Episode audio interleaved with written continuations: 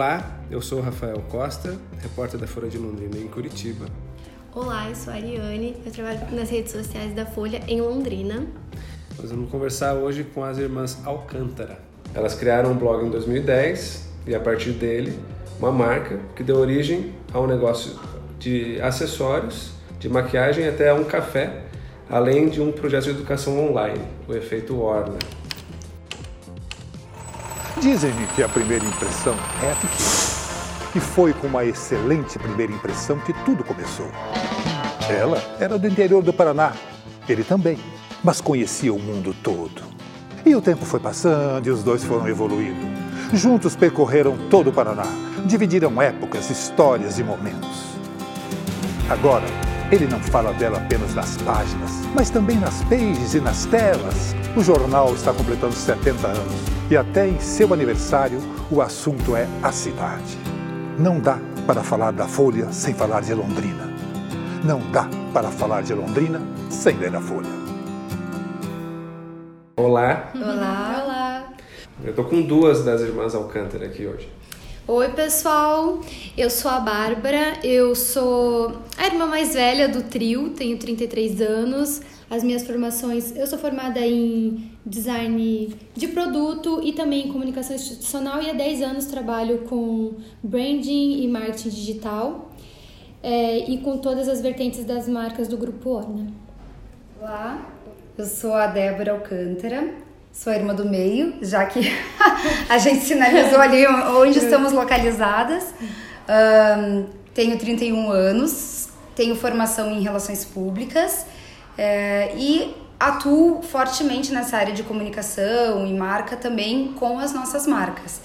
Mas a gente gosta de brincar que quando você empreende, é, não é uma formação que te define, né? Você tem que ser muitas coisas e fazer muitas coisas. E acredito que não só o empreendedor, mas a, a, o profissional digital, né? Hoje a gente precisa saber voar, saber mergulhar, saber caminhar. Então a gente gosta de dizer que nós somos patos e que inclusive, né, a propósito, é a logo da nossa, das nossas marcas. Como é que vocês definem o negócio hoje? É uma marca? É um, um grupo? Como que a gente poderia definir isso para quem não, não, não conhece? E primeiro, obrigada pela oportunidade, obrigada pelo espaço. Estamos felizes de estar aqui conversando com vocês e contando um pouquinho mais sobre esse negócio que é tão novo, né?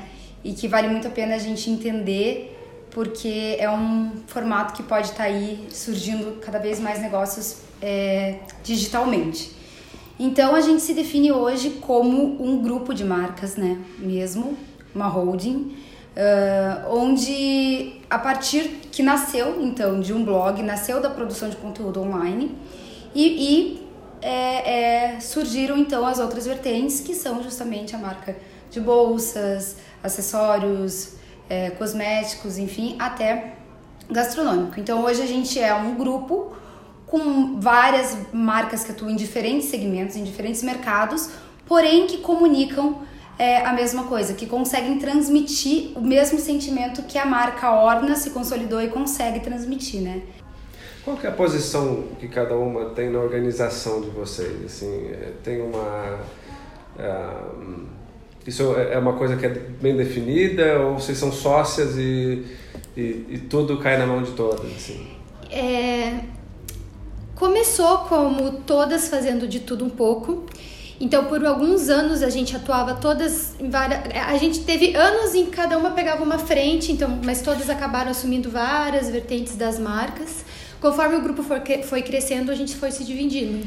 Então hoje eu estou à frente como CEO do Grupo Orna, então estou mais voltada à parte administrativa das, das empresas. A Débora ela está mais à frente como CEO do Efeito Orna, que é nosso grupo de educação. E a Júlia, que mora em Miami, nossa irmã mais nova, que não está aqui, ela, ela está à frente das nossas marcas de produto e na internacionalização das marcas. Então a Júlia é à frente de Orna e Orna Fórmula. É, esse ponto é bem importante perguntar, porque na verdade é bem mutável, né? Uhum. De acordo com o Mabá falou, quando a, a, de acordo com a evolução da empresa, o crescimento natural da empresa. É, e no começo não tem como, né? No começo o empreendedor ele é tudo, ele faz tudo e ele vai se dividindo com os recursos que tem. E aos poucos aquilo vai se disseminando, você vai aprendendo a delegar, que também não é um processo tão rápido, né? É um processo que que demanda tempo. Ainda mais quando você é da área criativa e vocês são três irmãs da área criativa, então geralmente a gente está atuando em criação, né? E delegar a parte de criação é um pouco difícil, então foi um tempo até isso acontecer. Então agora que a gente está com um time mais estruturado, a gente conseguiu daí dividir a parte de gestão das marcas assim por irmãs por aptidões, diria, por... É, na verdade, até acaba por funções por função, mesmo, é. necessidades Necessidade, da empresa, né? É, foi, acabou indo por esse caminho. Uhum. Estamos divididas assim no momento. Uhum, uhum. Bom, é, na, nessa muito breve apresentação que eu fiz, eu citei o, o blog, né? Agora a gente está falando de um grupo e tal. Como que saiu de um blog que, a princípio, né, é uma coisa que é simples, para se tornar uh, uh, o que é hoje. Então, é, na verdade, quando a gente começou a trabalhar com um blog, é, ainda que a gente entenda que o blog tem uma complexidade menor que uma que um negócio, lógico que um grupo de marcas hoje sem dúvida, mas a partir do momento que a gente entendeu que, que quando a gente é, enxergou na verdade o blog como uma oportunidade de negócio e que a gente poderia de fato ganhar dinheiro com aquilo ali e, fazer algo rentável nesse sentido, é, a gente já enxergava ele como um negócio, né? Inclusive foi esse o fator que nos destacou dentre, dentre vários profissionais que faziam produção de conteúdo, porque muitos tinham blog, mas nem todos eram é, assim blogueiros profissionais ou produtores de conteúdo profissionais. E, e talvez algumas pessoas não saibam, mas para você atuar profissionalmente com produção de conteúdo, vocês, né, estão super. É, trabalham com mídias, então sabem, mas até alguns leitores, enfim, é importante situar que é, quando você faz um contrato, por exemplo, publicitário com alguma marca, algum patrocinador ou qualquer coisa nesse sentido, é muito importante você ter toda a parte é, burocrática, contratual e notas fiscais, enfim, tudo muito, muito redondo, porque senão você não fecha contratos e, e logo você não ganha dinheiro, logo você não profissionaliza, né? E a gente deu um passo à frente nesse sentido, porque mesmo que é, é, com blog, é, talvez não com os maiores números, não com os maiores, sabe? Não era isso que, que nos destacou é, profissionalmente. Também, né? Tinha um, um, um, conteúdo de alta qualidade, que é, que é o mínimo, então isso não é diferencial nenhum. Você está trabalhando, você tem que oferecer isso.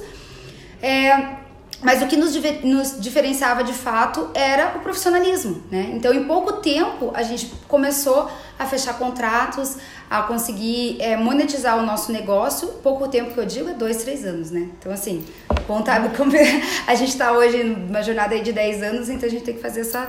A gente com um bom período ali, é, até que o mercado entendesse esse novo formato, né? Até que que, que enfim, que, a, que, as marcas conseguissem ver aquilo como uma oportunidade e tal, que hoje já é uma realidade, né? Uhum. Hoje é completamente diferente, as pessoas sonham em, em trabalhar com isso, mas na, na, nossa época não, era só, nossa, você tem um blog, o que, que você está fazendo, né? Nossa, não entendo.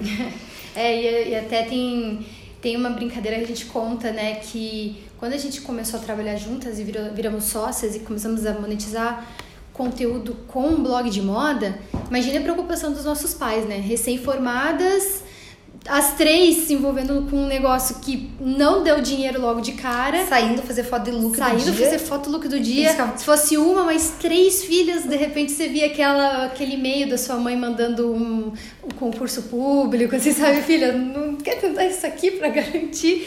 E, então, assim, no começo, quando a gente fala pouco tempo, realmente é pouco tempo se você vê num cenário de, de, de empresa para empreender dois anos é um tempo curto, né? Mas realmente dois anos foram dois anos sofridos até a gente conseguir é, quando monetizar. Você tá ali, você já tá vendo todos os seus colegas é, de repente Sim. entrando em grandes veículos ou eventualmente trabalhando como designers em, outros, em outras empresas, etc. E você ali apostando em algo que tá todo mundo falando, gente, o que, que vocês estão fazendo? E você e a gente na época, né, enxergava aquilo como o futuro da comunicação, um futuro breve, né? E... Até porque antes disso, a gente tinha uma agência. Quando a gente se formou, a gente abriu uma agência de comunicação antes do blog Tudo Orna. E o blog ele existia como um hobby mesmo. Era o nosso. A gente ficava testando. Era um teste. Então, tudo que os nossos clientes muito tradicionais não aceitavam que a gente implementasse neles, a gente fazia em nós. Então, era uma forma da gente conseguir usar a nossa criatividade e a nossa visão de futuro na comunicação e nós mesmas. O, o, o blog, é, eu acho que eu entendi o, o, o propósito deles naquele, dele naquele momento, mas é, ele tinha uma perspectiva, vocês olharam para ele já como um possível modelo de negócio? É... E qual que era o, o ecossistema em que isso é, podia se dar naquela época? É, bem legal essa pergunta. Na verdade, quando quando a gente começou a aplicar tudo que os nossos clientes não aceitavam no nosso blog, a gente começou a ver resultado nele, porque obviamente se você dedica, cria ações e, e começa a colocar energia naquilo, aquilo começa a dar muito certo. Então, a gente chegou ao ponto, sim, de lá, a gente fechou a agência de comunicação e se voltamos totalmente ao Tudo Orna. Então, o Tudo Orna virou nosso negócio, o blog Tudo Orna virou nosso negócio. E a partir do momento que ele virou nossa única é, nossa única fonte, fonte para monetizar, nossa, o nosso único propósito, a gente colocou as nossas energias ali, começamos a profissionalizar. Naquela época não existia Media Kit para blog, mas como a gente tinha formação em comunicação e a gente sabia que Media Kit era uma ferramenta já utilizada por grandes veículos para fazer a venda da, da publicidade, a gente criou o nosso Media Kit com opções de publicidade do nosso blog. Então a gente foi profissionalizando ele realmente muito. E naquela época o cenário era realmente uma bagunça, no sentido que as pessoas, e era natural, como era algo muito novo, não olhavam. A gente se é, tinha uma postura profissional, mas ainda não estava claro para as marcas nem para nem para os veículos que aquilo ia dar certo. Então, era uma a, ainda existia uma relutância em, em, pagar pelo aquele serviço, então existia muita o que a gente chamava de propostas indecentes, que são é, por troca disso, que geralmente era alguma coisa muito simples, e eu tenho um exemplo que é, que é de uma amiga nossa, que ela fazia sorteios e divulgações e posts no blog dela que tinha muito acesso em troca de figurinha. Literalmente figurinha de, pa, de papelaria. De papelaria, assim, ela tinha. Era, era ela abordava, muito ela injusto. tinha esse, esse, esse fit com o público dela, né? Que ela. É, é, mostrava bastante materiais de papelaria e resenhas e não sei o quê, e a marca oferecia, sei lá, qualquer coisa. E, naquela, e como ela não tinha essa visão, ela era uma ótima produtora de conteúdo, mas você ser um ótimo produtor de conteúdo não significa que você é um bom negociador, não significa que você sabe o que é. é Ou que você tem uma visão estratégica do negócio. Ter uma visão estratégica, criar o seu Media Kit, negociar os seus públicos. Então, assim, é diferente. Realmente existe essa essa dificuldade. Eu ser um bom youtuber e criar um conteúdo, eu sou bom nisso, não significa que eu vou ser. Não significa que eu vou ganhar dinheiro com ganhar isso. Ganhar dinheiro com isso. Né? Então, assim. Então, quando a gente conseguiu é, criar conteúdo, mas também profissionalizar todo é, e deixar bem redondinho o negócio como tudo orna, as empresas elas tinham uma segurança em fechar os anúncios com a gente. Né? A gente gosta de fazer essa, essa analogia de desbravar, porque hoje muitas pessoas entram, né, até é, até pessoas mais novas que têm vontade e que ambicionam tá trabalhando com a internet e tudo mais, que é sim uma realidade, ela pode sim ganhar dinheiro com isso.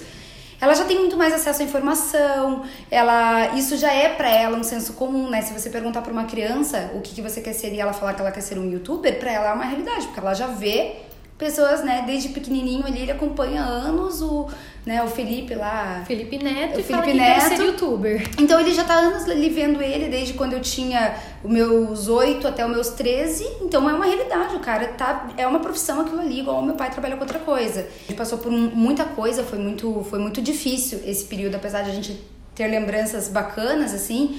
É, não foi um período fácil, porque é, de fato era muito difícil é, comunicar para desde amigos, parentes, até o, o, mercado como um todo o que a gente estava fazendo, a seriedade do nosso trabalho. Esse período foi um, um, momento que teve as dificuldades, mas que hoje foi um período necessário, né? Passar. E, e quem sobreviveu é quem está aqui, né? Quem passou por esse período de, de resistência está aqui até hoje. Muitos desistiram, outros permaneceram e a gente faz parte desse grupo que permaneceu. Vocês foram muito desencorajadas no começo? Eu acho que o mercado ele foi mais cruel, mas a nossa família tem um grande peso sobre nos encorajar. Uhum. Então, a nossa, os nossos pais, e isso é um privilégio que a gente tem de família, são pessoas muito que nos elevam. E quando a gente começou a trabalhar é, ajudando outras pessoas, a gente percebeu que a ajuda ia além de eu ensinar a prática de como fazer isso. Ah, é assim, o caminho é esse de forma técnica. A gente via, principalmente mulheres, porque o nosso grupo maior é 90% são mulheres que assistem os nossos cursos, consomem nossos produtos, nosso conteúdo, que elas não tinham de casa esse vamos lá, acredito em você. Muitas pessoas, elas até acabam, tipo, falando para você, não, peraí, por que você não faz algo mais seguro? Para que empreender e tal? E, e às vezes não é nem por mal, as pessoas fazem isso por Medo, amar, né? né? E por achar que aquela, aquele caminho não é tão certo e faz parte eu também dar esse conselho e tal. Só que o problema é que se você também não é muito, não tem uma autoconfiança em você, ou você não tá muito encorajada nesse sentido, qualquer é, é, movimentação externa, tanto do mercado quanto de casa, ou independente de qual vem essa, esse comentário, pode te abalar. Né? E a gente tenta tornar as pessoas inabaláveis nesse sentido, né? Se você, se a tua intuição, você tá dizendo, não, peraí, acho que agora vai, ótimo, não tem problema, você tentou e não deu, ok. Mas, se isso partiu de fora, sabe? É, não, isso não pode partir de fora. O projeto de, de educação mesmo, né? As orientações que vocês dão vêm a partir da, da experiência mesmo, dessa experiência que vocês tiveram? Ou tem uma uma base de conhecimento que vocês vão buscar, vocês estudam muito, curso e tal, como que é essa parte da expertise, vamos dizer assim? As duas coisas. Né? É, as duas coisas, é a união de duas coisas. É, a gente começou a, a ter essa vontade de compartilhar natural e também porque o público perguntava, né? Meninas, como que faz para de um blog surgirem marcas e tal? A gente, poxa. E, e, a pergunta inicial, na verdade, não era nem como que faz para terem marcas a partir do blog, era como ganhar dinheiro com blog. Com blog, Essa né? era a primeira pergunta que veio, que assim, das pessoas. Então, o nosso objetivo é sempre, assim, democratizar a informação, trazer de um jeito fácil, como a gente fazia lá no blog com a moda, né? Só que dessa vez a gente começou a trabalhar também com a comunicação mesmo, como que era a parte de business, que foi uma, algo que, que mudou completamente, assim, o rumo, né, dos nossos... Do, da nossa vida como um todo, eu acho. Vocês ainda veem muita gente trocando é, influência, audiência por figurinha, assim? Sim, é. ainda tem. A pessoa que é, que é o que a gente falou no começo, que é produtora de conteúdo, não necessariamente ela sabe negociar, não necessariamente ela consegue precificar o que ela está produzindo, entender o valor da hora dela, e isso acaba, ela acaba se diminuindo o valor que ela tem, o valor do, do, do conteúdo que ela cria, achando que ela está numa oportunidade fazendo certas trocas que não justificam, sabe? E uma vez que você começa a, a aceitar muitas dessas condições, o seu trabalho também acaba diminuindo o valor. Então, você que quer ser influenciador, fica aqui uma dica. Você que quer trabalha, trabalha com conteúdo, ou trabalha como influenciador, ou tem um canal no YouTube, ou tem um blog, estude, é, vá atrás de entender como que monta um Media Kit, porque isso é um passo muito importante para que você consiga viver disso, senão realmente vira um hobby. Me ocorreu aqui é, que talvez nem, nem, todo mundo que está ouvindo entende como que, por que que tem valor isso, né? O que que dá valor? Porque se não é a receita, né? Não é uma receitinha, senão vocês não realmente não poderiam compartilhar com outras pessoas, né? O, o valor está em, em, outra coisa. O que que faz a marca ser valiosa? O que faz vocês é, valerem tanto assim? Uma marca ela se torna se torna valiosa primeiro pelos valores que ela carrega e segundo pela história, né? Então assim não existe não existe uma marca que não seja forte que ela não tenha essas duas bases que é, é que a partir do que ela é consolidada por meio de, de materializada por, em produtos, em um espaço físico, em uma experiência ou em um curso, ela basicamente ela só transmite através dessas experiências que mexem com os nossos sentidos em diversas formas é uma história, uma história de superação, uma história de resiliência, uma história de pessoas que acreditaram muito, uma história de meninas que valorizaram a sociedade enquanto que ninguém dizia de onde era e o seu estado, que é o estado do Paraná. Então, isso, por exemplo, nos rendeu um título que até hoje é um, é um, título muito interessante, assim, que até hoje eu fico pensando, gente, como é que isso foi acontecer? Que era num momento em que a gente estava até numa turbulência, assim, nos bastidores, a gente estava vivendo uma, uma, umas decisões importantes que era um momento de virada, assim, tá, vai ou não vai isso aqui? A gente vai se dedicar a isso daqui? Não vai. Vamos mesmo fazer isso ou não vamos, né? Putz, será que vai dar certo? Enquanto a gente estava nesses conflitos, a gente recebeu um título entre os 20 paranaenses mais influentes do estado, junto com grandes personalidades, grandes atletas. Grandes... Daí a gente olhou e falou: nossa, alguma coisa a gente está fazendo certo, assim, né? E, e aí isso nos, nos permitiu tá tendo, tendo essa visibilidade. Então, o valor de marca, ele inclui isso, sabe? Ele inclui uma história, ele inclui esses valores, esse propósito, essa transparência, essa... E, e também essa... Demonstrar que, que no, por trás de uma marca existem as pessoas e que aquelas pessoas são pessoas que erram, que acertam, que têm uma jornada, que têm uma família e que são pessoas reais. Então eu acho que de tudo isso, o que o valor percebido pelo público é isso, é a história, é quem, é quem a gente é, né? O que é muito legal também, uhum. que muito nos envaidece porque a gente fecha, poxa, que bacana, né? O público tem uma relação com, é, com as figuras de vocês mesmo. Sim, também, muito né? forte. Isso, eles acabam sendo também, de certa forma, tem fãs, né? É. Como, como que é? é? É um pouco difícil é, é quando acontece, cai a nossa ficha, né? Porque quando você está trabalhando na rotina, você não se dá conta. E como a gente recebe muitos depoimentos todos os dias nas redes sociais, só que é uma coisa que virou uma coisa é, contínua, então assim, é tão lindo, é tão fofo, e, e aquilo é legal, e é tudo meio que online, e daí quando você encontra as pessoas pessoalmente, cai a tua ficha. Ontem eu tava no Arna Café, tava fazendo uma reunião lá, no nosso café, e eu entrei e entrou uma menina chorando, me abraçando, de Fortaleza. Não lembro o nome dela, pedi pra ela me marcar, eu depois tenho que ver se ela me marcou. Chorando, me abraçou, me abraçou, me abraçou. Comecei a chorar também, né? Porque uma pessoa vem chorando, me abraçando, emociona. E me emociona só de lembrar. Daí ela começou a falar, bah, eu só quero agradecer Sério, me vontade de chorar. Só de lembrar ela falando, só quero agradecer pelo conteúdo, por vocês compartilharem o que vocês sabem, mudou minha vida. E eu vim lá de Fortaleza para conhecer o café de vocês. E eu não acredito que eu tô vendo vocês aqui hoje. Você, né, que só tava eu com o Rick.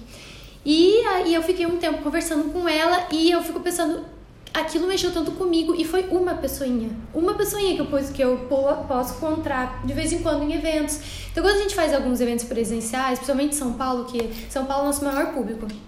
Como a gente não tá no mercado no São Paulo, né? A gente não tá por aí, aqui em Curitiba a gente tá por aí. Então lá a gente recebe mais leitores e fãs da, do, do, do, do Orna, que vai caindo a sua ficha. É, é óbvio, na verdade, que no online também você sente, mas você quando você vê uma vidinha, você chega perto, é muito emocionante. Então você vê que o teu trabalho tem muito propósito, que o que você faz ajuda as pessoas. E, e quando você vê que está ajudando verdadeiramente, que está criando um grupo, é uma comunidade de pessoas que, que se apoiam, que se ajudam, que nos apoiam, falando, meninas, a gente acha massa que vocês estão fazendo, continuem. Não tem que explicação. Que tem orgulho de dizer, nossa, eu vi vocês eu quando eram só um blog e agora eu vi que... Tipo assim, porque ela acreditou né? Ela acreditou na é. Deixar bem claro que a nossa busca não era por sucesso ou fãs ou números, e era fazer diferença na vida das pessoas e quem nos acompanha, quem está junto, sente. Eu queria saber quais são qual é, os principais projetos, né? Quais são os, os próximos passos, né?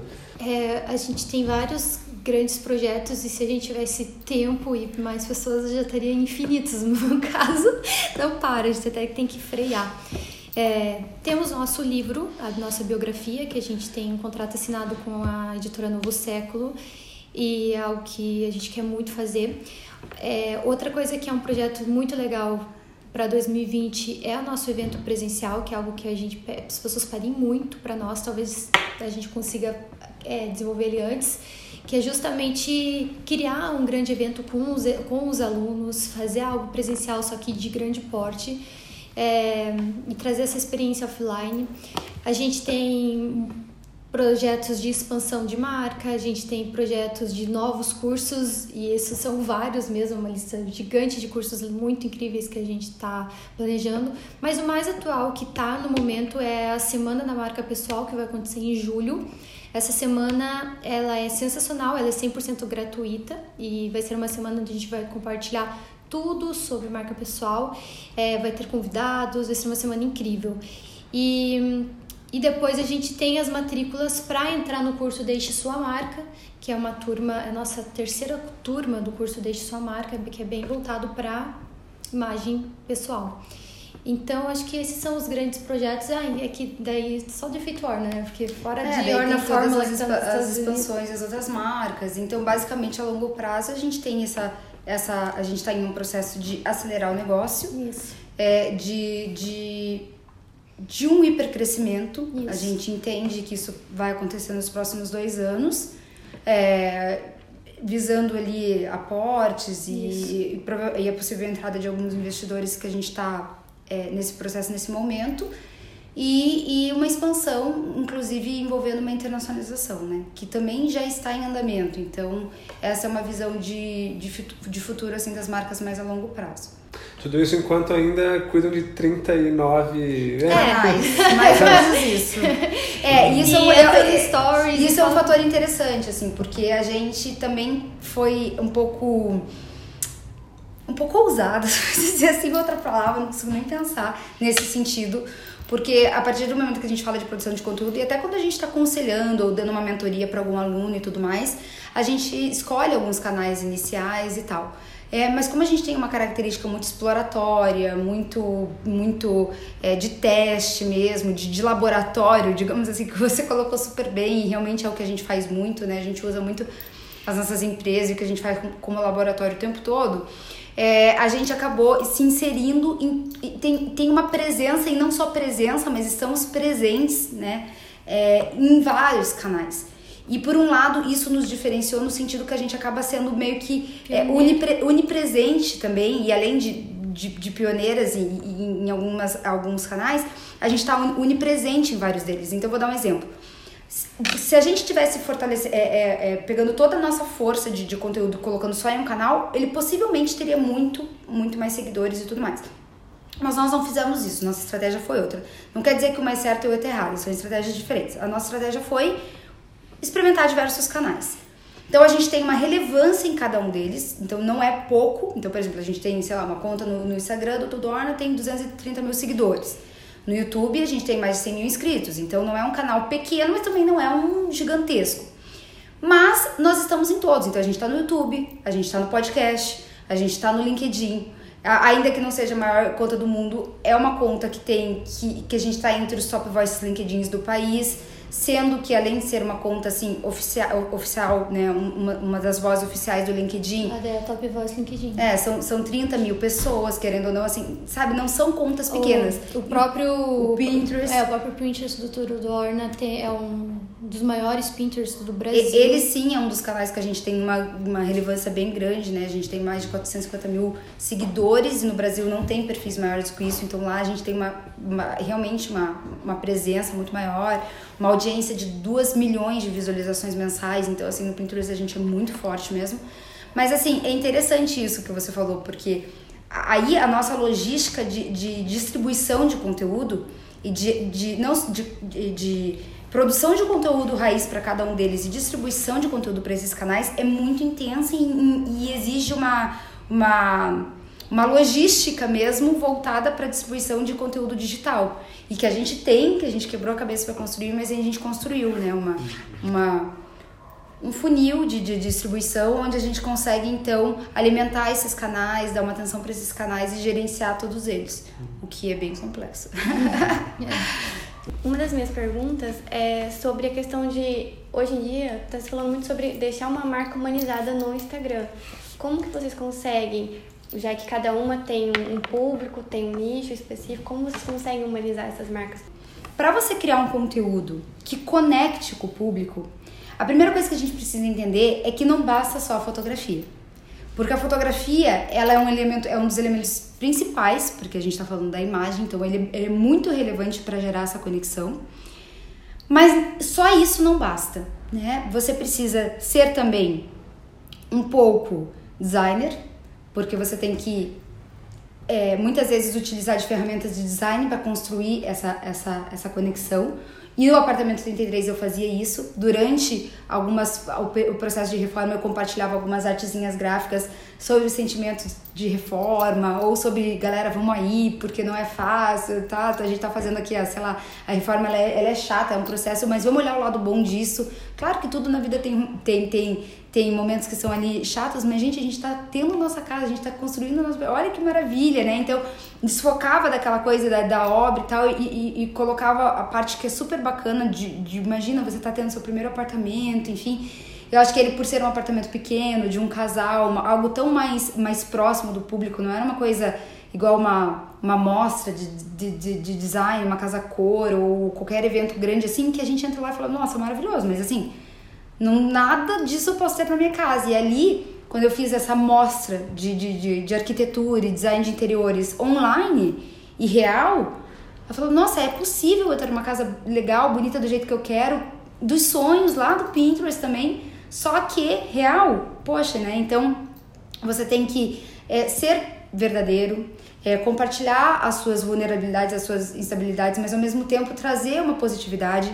Então você tem que trabalhar bem a fotografia, você tem que ser um pouco designer em algum momento, dependendo do seu público, você tem que ser um pouco é, cool huntering. Por que, que a gente fala isso? Porque você tem que pesquisar tendências de mercado né, né, no conteúdo de apartamento, a gente trazia muito isso, o que, que tinha de mais novo. E em todas as nossas áreas a gente trabalha com isso, análise de tendência, é, entender o consumidor e trazer um conteúdo autêntico e novo. Videomaker, para você explorar a, o Instagram, ele é uma, ela é uma ferramenta, é, é multi, multi, tem multifuncionalidades ali. Então tem o vídeo, tem o stories, tem a foto. Então você tem que ser um pouco videomaker, você tem que aprender de ferramentas ali. Você tem que ser um pouco copywriter, né? Que envolve essa questão de, de social media. Por quê? Porque daí você vai desenvolver uma, uma legenda interessante que conecte, que conta uma história.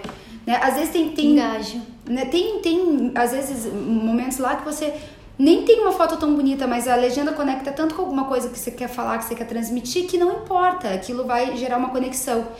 Ou mesmo o caso do, dos perfis dos animais, que a Bárbara contou super, é, superficialmente, mas querendo ou não, é o segundo maior perfil de gato do Brasil, que é o meu cunhado que faz, e ele criou um personagem pro gatinho que conta uma historinha como se ele estivesse em cativeiro e ele tem uns pensamentos dele que ele quer fugir da, da casa, dos humanos e tudo mais, mas na verdade. Então, assim, é uma criatividade. É, é você explorar a criatividade, você explorar uma história, você conectar com o público de, de jeitos ou muito autênticos, ou contando o teu dia a dia. Não importa como você vai fazer isso. É muito importante que você faça isso de um jeito que a gente não tá fazendo também.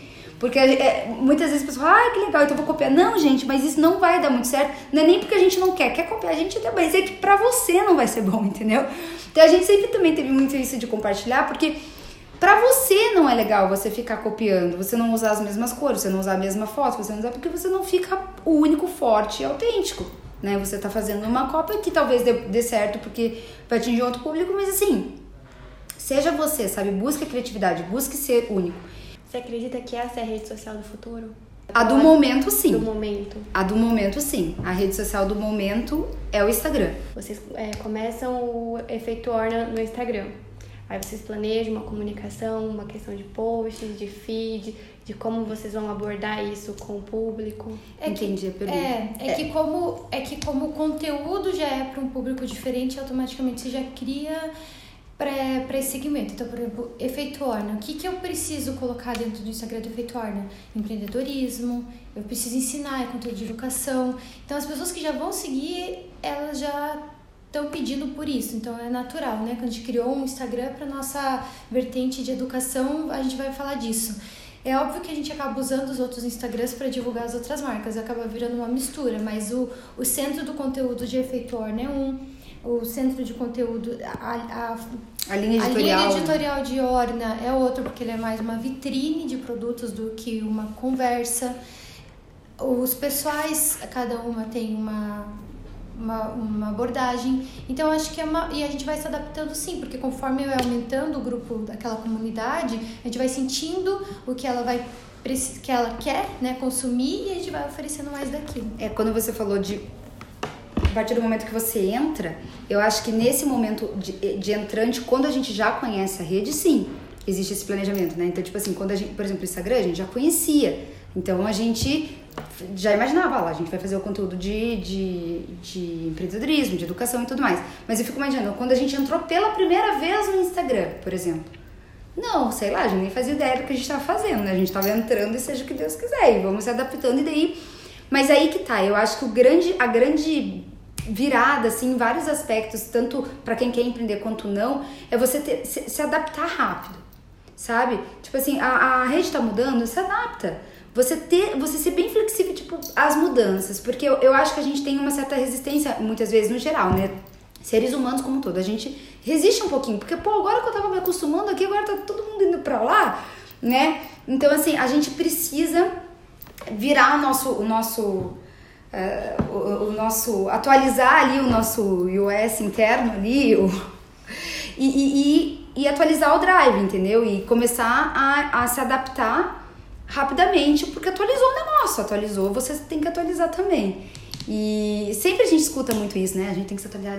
Só que agora numa velocidade muito maior mesmo, né? Então o tempo todo o Instagram fica mudando as coisas, o tempo todo as redes ficam mudando as coisas e você vai se adaptando. E muitas vezes quando você entra, você entra, sabe lá Deus o que vai ser dessa rede, né? A única coisa que eu ia perguntar por último é assim, o céu é o limite para vocês? Eu acho que o, o céu é o limite sim, ou seja, a gente não tem um limite de crescimento, a gente não estabelece um, um limite para crescer, enquanto a gente puder estar... Tá, é... Não, então o céu não é o limite, você quer dizer... Você falou, o céu é o limite, sim, não, a gente é não tem céu, como ir pra é, lua. É, é, não, é porque eu digo falando assim, se o céu é o limite, na verdade o limite não existe, eu entendo dessa forma. Ah, Por exemplo, entendi. assim, porque o céu é o universo, né? É, tipo, você não tem como ir pra, pra, pra, pra, Entendeu? Então, assim, na minha concepção, o céu é, o céu é, é, o céu é o limite significa não ter limites. Não é isso, certo? É, sim. O significado de, não, de o céu é o limite? ficou meio confuso agora. Ficou. Acho que tá aberto pro debate. É, essa questão. é um debate. Eu acho que inclusive a gente pode fazer um podcast sobre isso. O que você acha? O céu é o limite ou não? O céu é um limite ou não, né? Enfim, para mim não é, então acho que respondendo, eu acho que não existe um limite para o crescimento, né? O crescimento ele vai até onde é, muitas vezes o, os, a empresa está disposta a ir, de repente, talvez, né?